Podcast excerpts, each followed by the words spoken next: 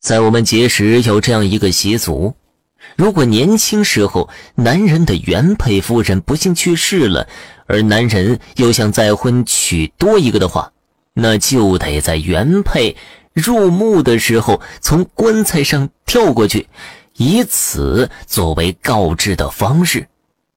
这个主角，我们就叫他阿东吧。阿东在三十几岁的时候，老婆不幸早逝。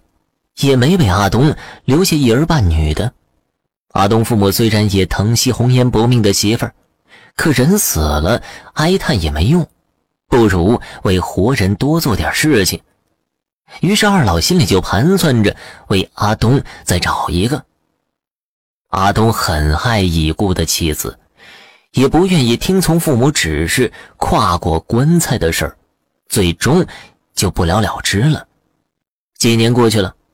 阿东也不再年轻了，看着两鬓斑白的父母，想想自己仍没有子嗣，确实也很不孝。于是决定听从父母建议去相亲。很快，父母便给阿东找了个还过得去的女人。阿东看着也不错，想着就尽快成事了。阿东的父母觉得要迷信一下。就是指调音，请原配媳妇上来把情况说明一下。可阿东对这些事儿可不信，所以到他们俩结婚也没去干这事儿。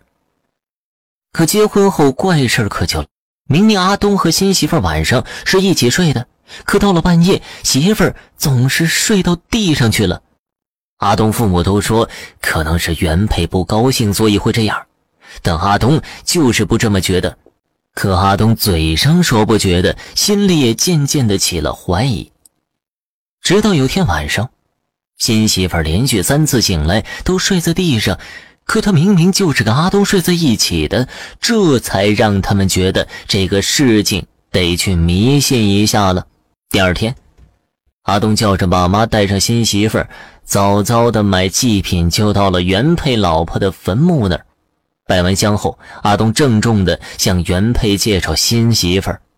阿东父母也把情况说明，然后烧了纸钱，就去找师傅调音了。请到原配后，阿东也重新的介绍一遍新媳妇儿。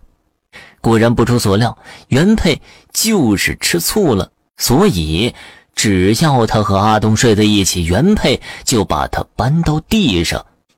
阿东和新媳妇儿说了一堆好话。新媳妇儿并保证会善待阿东和家人，也会长期供奉姐姐，自己永远是二。